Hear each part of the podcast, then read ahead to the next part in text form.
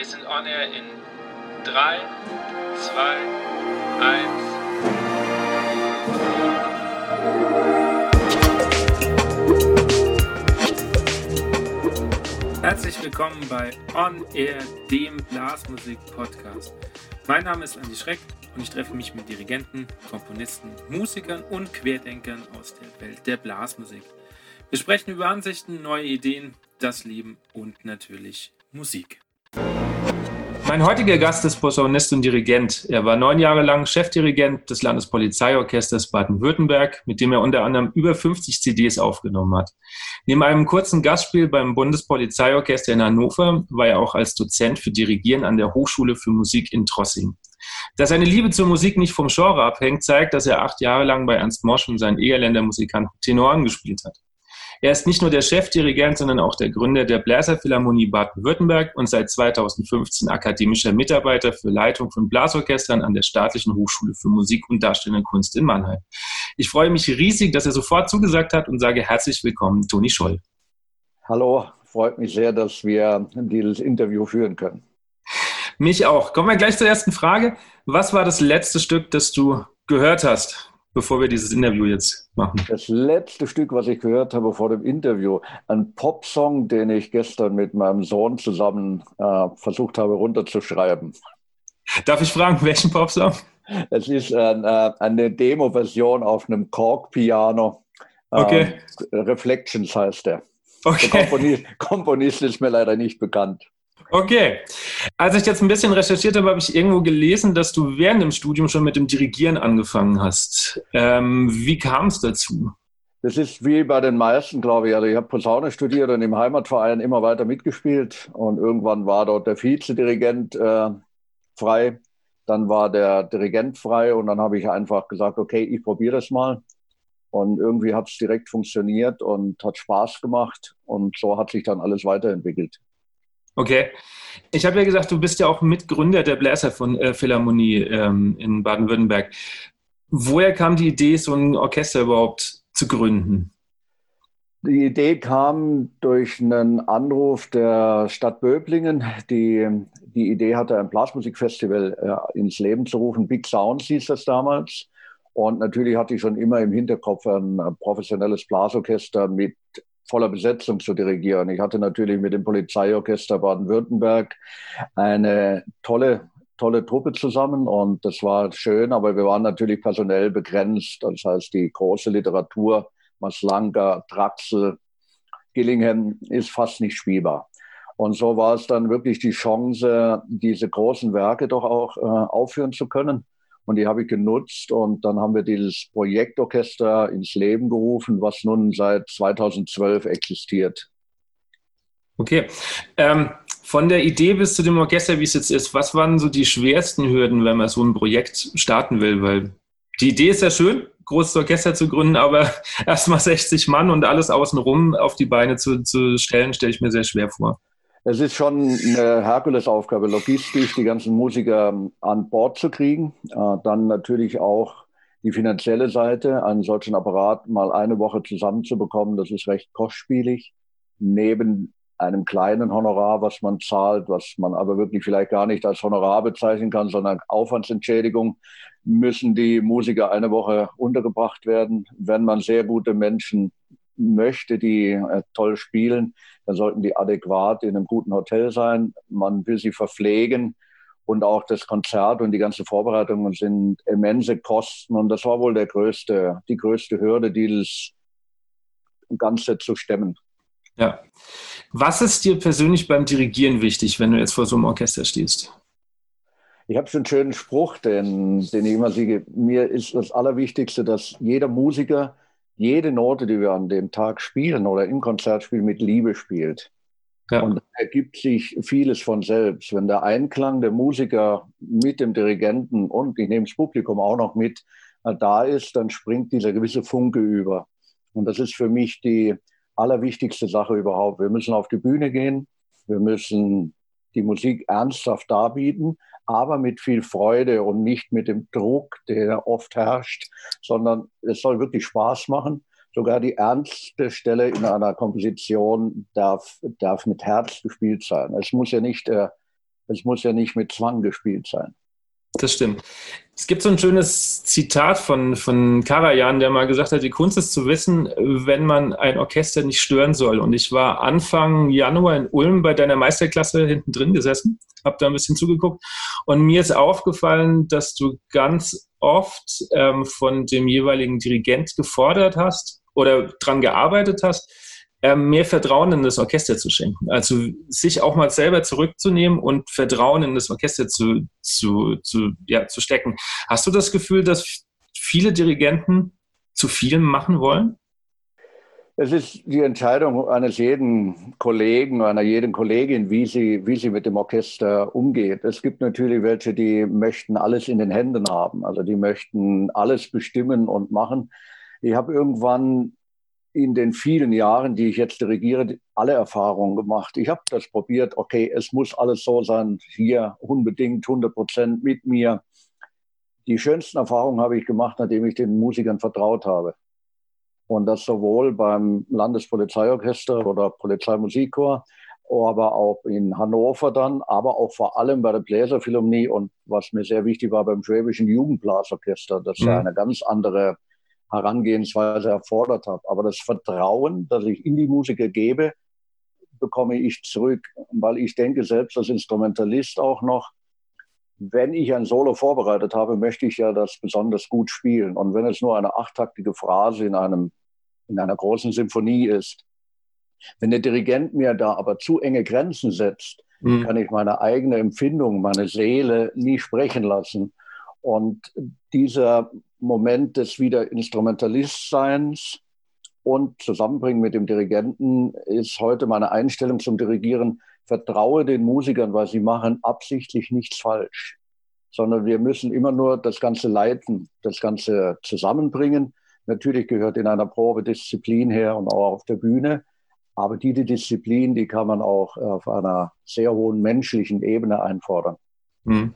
Ist das vielleicht auch, ähm, also dieses Vertrauen, das du schenkst, ist das vielleicht der Schlüssel zu dem, was du vorher gesagt hast, dass jeder die Note mit so viel Liebe spielt, wie es geht, weil er weiß, okay, wenn ich was falsch mache oder wenn was passiert, dann ist es halt einfach so. Dann ist es halt draußen und fertig. Das ist, ähm, das ist ganz wichtig. Ich glaube auch, dass die, die größten Künstler der Welt sich ganz wenig Gedanken darüber machen, dass ihnen mal ein Fehler passiert. Hm. Ein Fehler passiert live, das ist menschlich.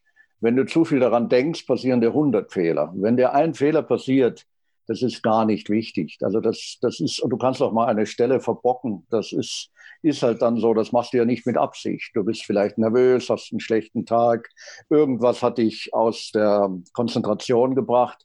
Und deswegen sage ich, okay, ich habe als Instrumentalist auch nicht alles perfekt gespielt. Und die Musiker, die vor mir sitzen und Musikerinnen vor allem, ist ja heute der größte Teil, sind alles Menschen. Und wenn man ihnen das Vertrauen schenkt, kann man ganz, ganz Großes erreichen. Und das ist, glaube ich, der Schlüssel dazu, dass Musik immer Spaß macht. Ja, das ist schön, dass du das sagst. Ähm, ich habe leider manchmal die Erfahrung, dass im Publikum auch immer wieder Menschen sind, die leider auch Fehler suchen, was ich sehr schade finde, weil du sagst schon so schön, wir sind alles Menschen und Musik lebt ja auch davon, dass es nicht perfekt ist. Hast du die Erfahrung auch so gemacht? Oder, oder ist es, kommt es nur vielleicht bei mir so an, dass viele noch da sind, die eigentlich eine CD-reife ähm, Performance gerne hätten?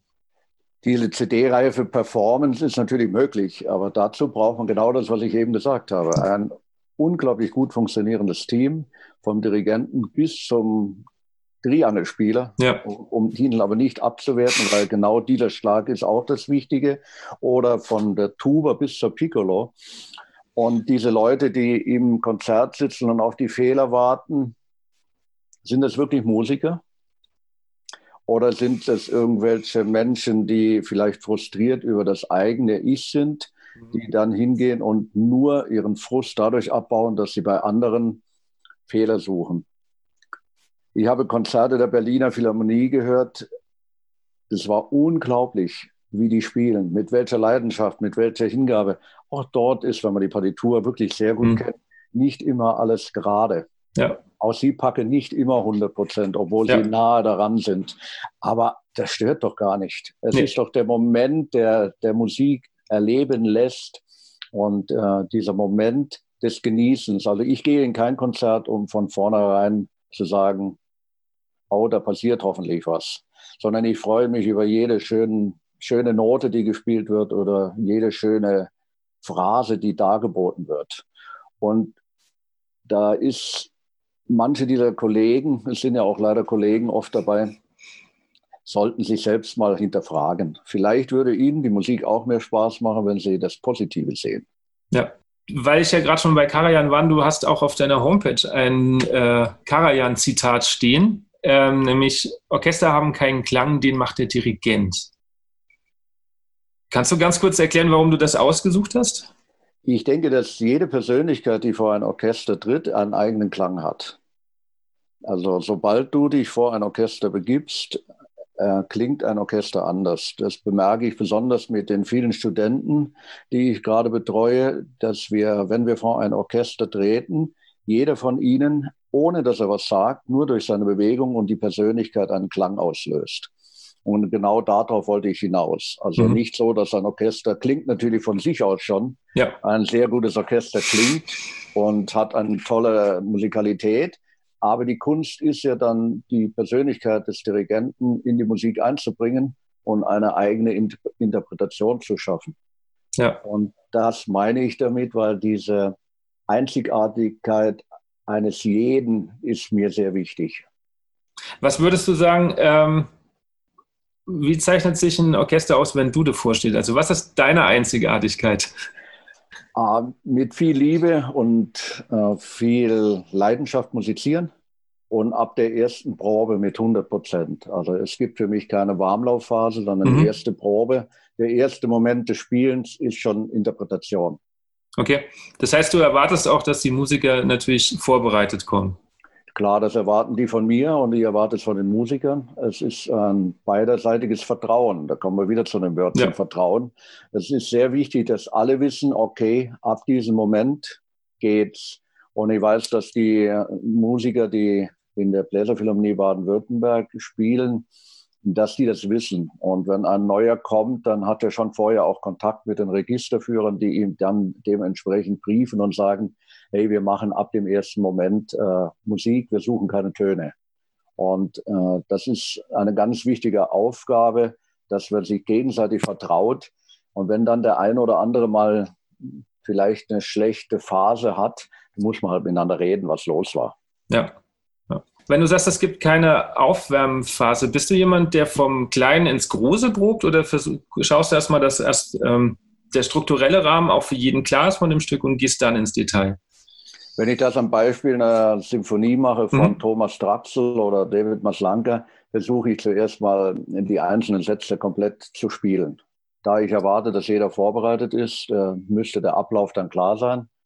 Das heißt, jeder hat sich mit dem Stück beschäftigt, jeder weiß die Abläufe. Und dann versuche ich direkt äh, meine musikalischen Ideen anzuzeigen, ohne viel zu sprechen und ähm, gehe dann detailliert in verschiedene Stellen rein. Und man hatte nie genügend Zeit. Die Probenzeit ja. reichte eigentlich nie bis zum Perfekten. Und auch da kommt wieder das Wörtchen, vertraue den Musikern, wenn sie es einmal richtig gut gespielt haben, werden sie es im Konzert garantiert so spielen. Und deswegen muss man dann sehr abwägen, probe ich diese Stelle, weil ich denke, ich muss sie proben, oder probe ich sie, weil das Orchester das braucht. Mhm.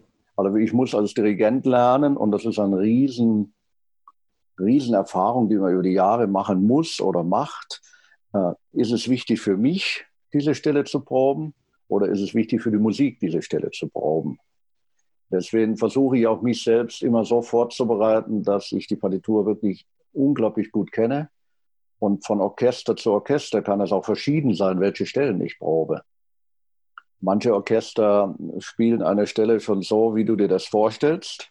Ja. Also kann ich, doch, kann ich doch meinen Probeplan äh, nicht trotzdem, okay, ich muss das proben, Plan 1 war von A bis Bertha, sondern ich muss äh, intuitiv darauf reagieren. Wie ist das Orchester? Und das kann ich meines Erachtens erst dann, wenn ich mir einen Gesamtüberblick über das Werk mhm. äh, geschaffen habe. Wie weit sind die Musiker? Wie, was bieten sie mir an? An welchen Stellen muss ich schrauben? Wo muss ich was verfeinern? Und es ist ja dann doch auf dem Niveau, oft nur noch mal ein wenig wischen, ein wenig mhm. intensiver machen, die Musiker auch bestätigen in dem, was sie spielen. Ja. Wie gehst du an so eine Partitur ran, wenn du dir ein Stück rausgesucht hast, du willst jetzt, keine Ahnung, die Symphonie von Maslanka machen. Ähm, was ist der erste Schritt für dich? Der erste Schritt ist, dass ich mir die einrichte. Ich habe ein System über die Jahre mir zurechtgelegt, indem ich eine Partitur komplett trocken, also ohne Spielen, mhm. ohne jegliche Töne, einfach beginne einzurichten, indem ich die rhythmische Struktur erkenne, schon die ersten harmonischen äh, Zeichen darunter mhm. setze, indem ich die dynamischen Parameter sehe, die, die Strukturen der Stimmen, wie sind sie verflochten, wer hat das Thema. Und das dauert sehr lange. Also wenn ich eine Partitur so durchgehe, das hat schon einen immensen Zeitaufwand. Und dann ist man auch beschäftigt. Also in diesem Zeitfenster hat man wenig Zeit für andere Sachen. Ja. Und das ist dann, dann ist die Partitur schon mal in mir drin, implementiert und ich kann, und ich kann den nächsten Schritt gehen. Ich setze mich hin, spiele Akkorde am Klavier, soweit es mir möglich ist. Ich bin kein guter Pianist. Ähm, aber es geht und äh, spiele auch manchmal die, die Stimmen einfach mit einem Instrument, die mir wichtig sind und fange immer wieder an, das Ganze zu studieren. Von vorne einzelne Teile. Mhm. Auch ein Dirigent hat vielleicht die eine oder andere Stelle, die er sich äh, technisch zurechtlegen muss. Und so wächst das Werk. Aber so eine Maslanka-Partitur möchte ich schon ein halbes Jahr vorher beginnen, dass sie auch wirklich wachsen kann. Ja ist bestimmt möglich, die in einem kurzen Zeitfenster auf die Bühne zu bringen. Aber dann hat sie vielleicht nicht die Reife, die sie benötigt. Mhm. Ja, merke ich auch immer äh, daran, dass das Partituren tatsächlich wachsen müssen. Das ist, glaube ich, einfach so, dass man immer mehr durchdringt, das mehr mit einem macht. Das ist, glaube ich, ja, normal.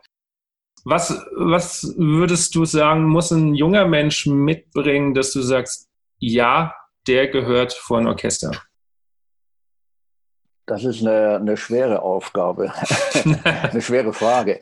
Ähm, ein, er muss zuerst mal, denke ich mal, ein überdurchschnittlich guter Instrumentalist sein, wenn wir mal von unserer Szene reden. Also mhm. er sollte Posaune, Klarinette, Flöte, Klavier, Schlagzeug mal zu den Besten gehören. Mhm. Und äh, er sollte sehr viel Interesse an einem Gemeinschaftsklang haben, an einem Gemeinschaftserlebnis. Aber er sollte auch eine gewisse Persönlichkeit schon haben. Also wenn er vor ein Orchester tritt, darf er keine Angst haben. Man darf Respekt haben, aber wenn man da vorne steht und schon anfängt zu zittern, wenn man vor so vielen Menschen steht, dann ist man vielleicht doch falsch am Platz. Also ich versuche immer Studierende auszuwählen nach dem Thema, ist das ein richtig guter Instrumentalist? Mhm. Kann er das? Hat er aus meiner Sicht die, die Ausstrahlung, die man braucht. Wie ist sein Umgang mit Menschen? Wie probt er? Das Technische und das Know-how können wir dann während dem Studium erlernen. Aber ähm, er muss die Persönlichkeit, glaube ich, mitbringen. Ich glaube, mhm. das ist das Allerwichtigste. Ja, du sagst, wie probt er? Was ist, was, worauf schaust du da, wenn jemand probt?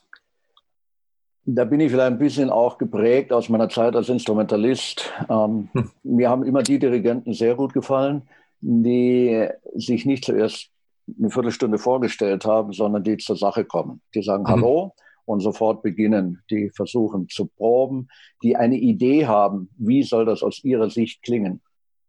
Weil es gehörte einfach eine Idee dazu, wie soll dieses Werk am Ende der Probe klingen wie viel Zeit habe ich zur Verfügung, wie kann ich was bewegen.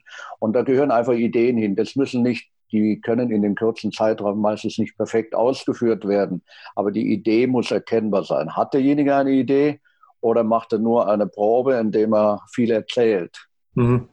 Also ich denke wirklich, dass, dass man in einer Probe nicht so viel erzählen sollte. Wenn man viel erzählt, hat man wenig zu sagen. Also du, du sagst, lieber gleich zeigen im Dirigat, was man will. Genau, also ich denke, dass die, die Hände und das Gesicht das Allerwichtigste sind.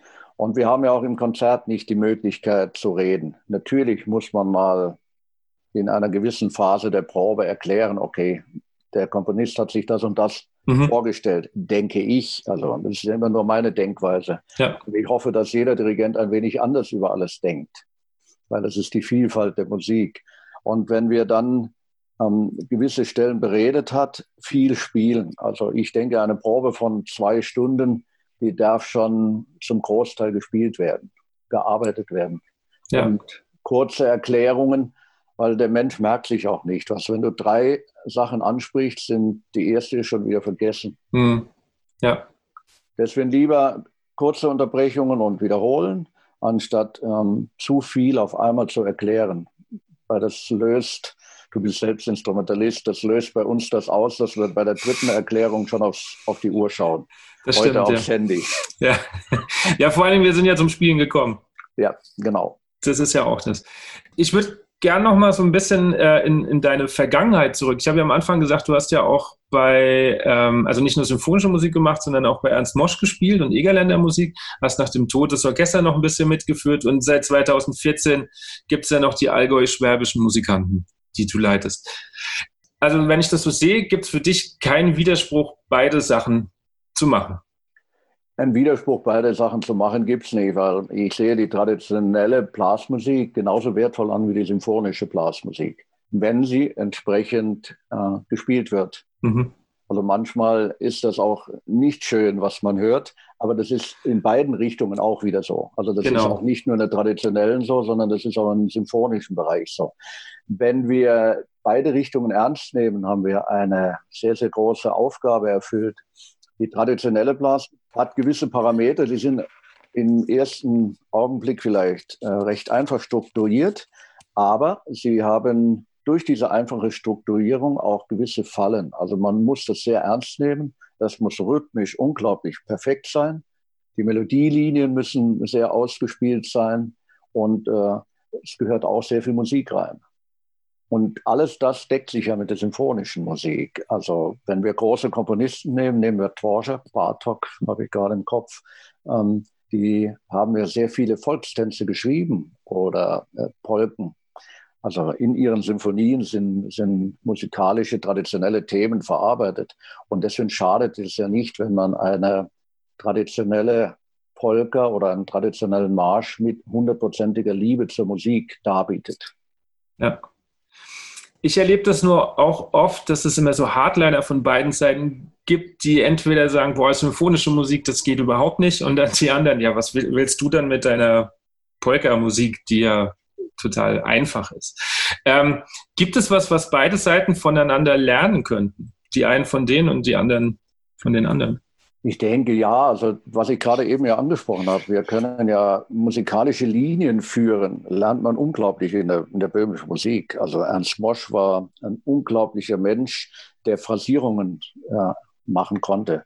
Also seine langen, atemlosen äh, Walzer, ich habe ja selbst mitgespielt, du hast gar nicht gewusst, wo du die Luft hernehmen sollst, aber es ging weil er hat dir diese Musik so dargeboten, dass du es konntest. Und diese Linien in die symphonische Blasmusik übertragen, warum nicht? Andererseits kann man aus der symphonischen Blasmusik sehr viel Klangstruktur in das Böhmische übertragen. Also die Tenorhörner, Flügelhörner in der traditionellen Musik müssen genauso ineinandergreifen wie ein großes symphonisches Blasorchester. Mhm. Ich sehe das immer so, wenn einer das nicht machen möchte, dann, dann ist es ja seine, seine Sache. Ich denke, man müssen uns gegenseitig respektieren. Also die eine Richtung und die andere Richtung. Und ich sehe mich dann immer so ein bisschen als Bindeglied, ähm, dass ich sage, okay, ich spiele im zweiten Teil auch mal einen Marsch mit einem großen Blasorchester, aber den halt so, wie ich mir das traditionell vorstelle oder wie ich das gelernt habe. Ich habe ja auch verschiedene Ausbildungsschritte durchlaufen. Das große Glück war, in der traditionellen Musik Ernst Mosch. Und warum nicht? Aber dann ordentlich. Also nicht nur einen Marsch spielen, den man mal schnell durchspielt. Mhm. Also in der letzten Arbeitsphase, vielleicht eine kleine Anekdote des Schwäbischen Jugendblasorchester, haben wir hm, unter anderem El Camino Real gespielt und mhm. einen Marsch von Thomas Draxe. Und den Marsch haben wir öfters gebraucht und länger und intensiver gebraucht als El Camino Real. Weil El Camino Real, das ist so ein Standardwerk, was ich eigentlich von allen Orchestern erwarte, dass das dann läuft. Mhm. Und das ging auch sehr, sehr gut. Und diesen Marsch, allein mal eine rhythmische Struktur schaffen, die die Harmonik hören lässt, aber auch einen großen Melodiebogen hat, das ist dann schon eine Herausforderung. Und es hat aber auch sehr viel Spaß gemacht. Die Aufnahmen habe ich jetzt vor kurzem bekommen. Es hat sich gelohnt, so dran zu arbeiten. Ja, ich habe nämlich lustigerweise ja, oft. Ja. Vielleicht noch eine Bemerkung zu den Hardlinern. Ich glaube, wir sollten uns einfach nicht gegenseitig äh, angreifen, mhm. sondern jeder gibt in seiner Musik das, was er kann, zu 100 Prozent und liebt diese Musik. Und ich respektiere jeden, der sagt, äh, ich mag nur symphonische Blasmusik, ich kann mit dem anderen nichts anfangen. Und der eine sagt, ach, dieses Maslanke, das gefällt mir nicht. Das ist okay, wenn er diese Meinung hat, aber dadurch ist das andere nicht schlecht. Genau, ja. Und das, denke ich, ist wichtig, dass wir uns einfach respektieren. Ja, und ich glaube, da muss noch ein bisschen Arbeit passieren. Gerade in Deutschland ist es sehr ausgeprägt. Ja, also wenn ich zum Beispiel, das ist jetzt noch ein anderes Feld, die, die englischen Brassbands hernehme, die ja auch die kompliziertesten Werke spielen, aber auch ganz bodenständig ihren Marsch und ihre Choräle üben. Ähm, weil sie sagen, okay, da finde ich eigentlich alles, was ich brauche im Choralspielen, Klang, im Marschspielen die Rhythmik und dann kann ich das quasi übertragen in die anderen Werke. Genau, also in der Einfachheit. Also wenn ich anfange zu üben, fange ich ja auch nicht damit an, dass ich äh, im ersten Unterricht schon die tollsten Etüden aus der Abendschule spiele, sondern ich fange ganz strukturiert an. Und wenn wir strukturiert was lernen, bleibt es auch fürs Leben. Und du hast es wunderbar beschrieben, was ich auch den, weil ich eben glaube auch schon gesagt habe, der Vorteil der traditionellen Musik. Wir können sehr viel Rhythmik und Bodenständigkeit lernen, was uns bei den virtuosesten Sachen hilft. Ja, Übrigens nicht, nicht nur bei den Brassband. Ich find, bin oft als Juror in der Schweiz und dort müssen auch die größten Konzertorchester, die in der Höchstklasse spielen, mhm. tolle, tolle Musik machen, müssen beim Marschwettbewerb mitlaufen. Echt? Okay. Und sie stellen sich auch alle diesem und laufen mit und haben auch eine Marschmusikwertung. Unter anderem auch die Luzerner Brassband, die ja ein unglaubliches Niveau hat. Ja. Okay, das wusste ich gerne, dass die auch ähm, ja, Marschwettbewerb mitmachen. Aber gut, finde ich. Also ich finde, ja. das gerade das weicht ja auch das so ein bisschen auf, dieses ähm, Schubladendenken, was wir ja, wie du schon sagst, in Deutschland leider sehr haben. Ähm, wenn wir schon dabei sind, wie nimmst du allgemein die Blasmusiklandschaft zurzeit wahr? Ah, sehr entwicklungsfreudig. Es, es kommen sehr viele gute junge Dirigenten auf den Markt, die, die, die Ideen haben, was wichtig ist. Ähm, die Blasmusik hat sich so jetzt, ich betrachte es jetzt 30 Jahre schon, leider. ähm, also leider auch vom Alter her, ja. Ich hätte gerne auch die 30 Jahre und die Blasmusik auf dem Stand von jetzt damals, weil ich glaube, dass die Entwicklung enorm ist. Also es entstehen viele schöne Klangkörper. Natürlich ähm, verändert sich die ganze Landschaft, die Vereinsstruktur ist vielleicht nicht mehr das, was viele richtig gute Musiker wollen, sondern man findet sich zu neuen Gruppierungen zusammen. Also ich sehe es so, dass auf beiden Richtungen, die wir angesprochen haben, tolle Ensembles entstehen.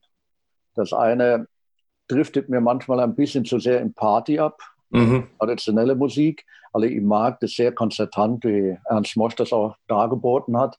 Aber das Publikum möchte es, also hat es seine Berechtigung.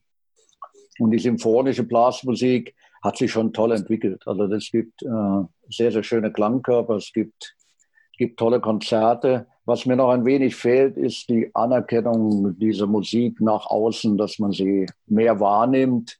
Ähm, und da haben wir natürlich in Deutschland eine Riesenstruktur der symphonischen Orchester, die auch ihre Berechtigung hat. Und, aber das sollte eigentlich auch vielleicht das eine oder andere zivile Profiblasorchester noch geben. Mhm. Also das sehe ich vielleicht nicht nur Deutschland, sondern europaweit. Es gibt natürlich in Spanien diese zivilen Blasorchester. Aber jetzt so in Benelux-Ländern, in Deutschland, Österreich, Schweiz wäre es schon schön, wenn es so ein Klangkörper aller Tokyo Kosei noch zwei, dreimal gäbe.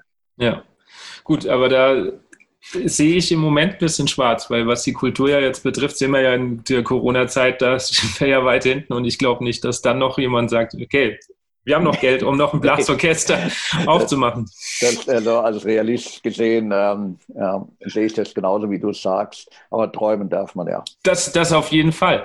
Ähm, was glaubst du denn, oder, oder nee, nicht was glaubst du, sondern wie könnte man das Image der Blasmusik verbessern?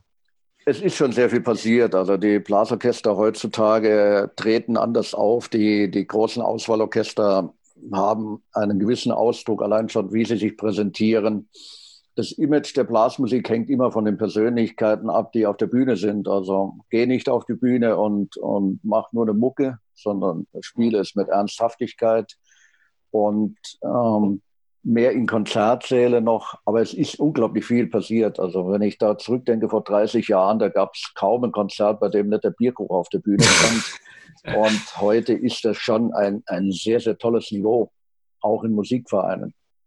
Ich denke, wir sind auf einem guten Weg. Es ist noch nicht alles Gold. Wir brauchen noch mehr Dirigenten. Ich würde mir wünschen, dass das Beispiel von Mannheim in Deutschland noch viel mehr Fuß fasst, dass man Blasorchesterdirigenten professionell ausbildet. Eigentlich soll es an jeder Hochschule einen Lehrstuhl dafür geben. Mhm. Wir haben jetzt mal in Mannheim das Glück und in Augsburg, dass es feste Lehrer gibt, ähm, die wirklich das hauptberuflich machen es muss noch mehr werden. Und dann haben wir in Deutschland noch mehr große Entwicklung. Aber in der jetzigen Zeit der Pandemie warten wir ab, was am Ende von uns allen noch da ist oder welche Musik noch gemacht wird live. Ja, wenn wir schon bei dem Thema Corona sind, äh, merkst du an deinen Studenten, dass da vielleicht auch eine ja, gewisse Angst da ist, dass sie nicht wissen, wohin das führt? Oder ist das im Moment noch nicht Thema für die? Es gab schon in der Zeit ähm, von März bis Juli die unterschiedlichsten Reaktionen. Ich habe direkt versucht, mit allen Kontakt zu haben, via, via Internet und habe mich wöchentlich mit jedem eine Stunde äh, getroffen zum ähm, Arbeiten und auch zum Motivieren. Und habe dann auch einmal die Woche haben wir wirklich eine Gruppensitzung gehabt, die auch musikalische Hintergründe hatte, wie wir haben Literatur bearbeitet und jeder musste über einen Vortrag äh, vorbereiten. Mein Gedanke dabei war, mh, hm, unser Führungsverhalten, das wir nun mal als Dirigent haben, ähm, also vorzuleben und ihnen auch zu geben, so dass sie dann wiederum ihre Vereine bei der Stange halten. Also es gilt ja einfach, dass man in Krisenzeiten muss man natürlich ein wenig mehr vielleicht führen, wie wenn alles rund läuft. Mhm. Und das ging eigentlich wunderbar bis so etwa Anfang Juli. Dann, dann hat das so ein, so ein Tief, wo jeder von uns allen gemerkt hat, es wäre schön, wenn man sich einfach mal wieder trifft mit der ganzen Klasse, einfach Musik macht. Einfach nur eine kleine Übung mal mit drei, vier Dirigenten wieder hätte. Was leider noch nicht möglich war, aber wir hoffen jetzt auf September, Oktober, so dass wir wieder mal sehr intensiv auch in der Praxis sein können ich habe selbst dann gespürt, am Anfang war ich unglaublich motiviert, das alles am, am Laufen zu halten. Aber irgendwann kommt dann so der Punkt, wie gesagt, so etwa Anfang Juli, wo ich dachte, boah, jetzt wäre es schön, einfach mal wieder ja. Hochschule zu dürfen, mal wieder mit einem Orchester zu arbeiten, mal wieder was zu hören. Aus lauter Verzweiflung habe ich, äh, hab ich äh, wieder angefangen zu üben. Ich habe 15 Jahre die Instrumente nicht angerührt und habe jetzt fast täglich zwei Stunden wieder mal geübt. Ähm, ja, das ist so die Zeitbeschäftigung in Corona. Also du hattest ja vorhin noch gesagt, du, du erhoffst dir ja, dass in der oder die Blasmusikszene sich solche Sachen wie Augsburg, Mannheim und Würzburg, es gibt ja jetzt auch schon Blasorchesterleitungen und so, äh, sich das ein bisschen mehr ausbreitet. Ähm, ich sehe so ein bisschen den, also ich bin da voll und ganz bei dir. Ich sehe nur das Problem aus der Ecke, wo ich zum Beispiel ursprünglich herkomme, niemand will oder kann dann diese Dirigenten bezahlen. Das ist das andere große Problem. Wir haben da leider keine, keine gute finanzielle Struktur in den Vereinen, die ja oft dann von ihren Festen abhängig ist. Äh, es gibt dann immer wieder welche, die sich leisten können. Das sind auch dann welche, die sehr große Schritte machen. Ich denke, da müssen dann die Vereine oder vielleicht sogar die Verbandsstrukturen daran arbeiten, dass man vielleicht doch Fördermittel umwidmet und die Vereine unterstützt. Das ist eine Herkulesaufgabe. Allerdings ein schlecht ausgebildeter Dirigent bringt den Verein auch nicht weiter, sowohl menschlich nicht als musikalisch nicht. Also in einem, gerade in einem ähm, Vereinsumfeld gehört neben der musikalischen Ausbildung auch die menschliche Komponente mhm. sehr dazu. Also der Dirigent muss passen. Das ist nicht nur alles Musik in einem Verein. Ja. Das müssen alle abwägen. Aber ich denke, viele von uns gehen zu einem Verein nach einem Instrumentalstudium. Mhm.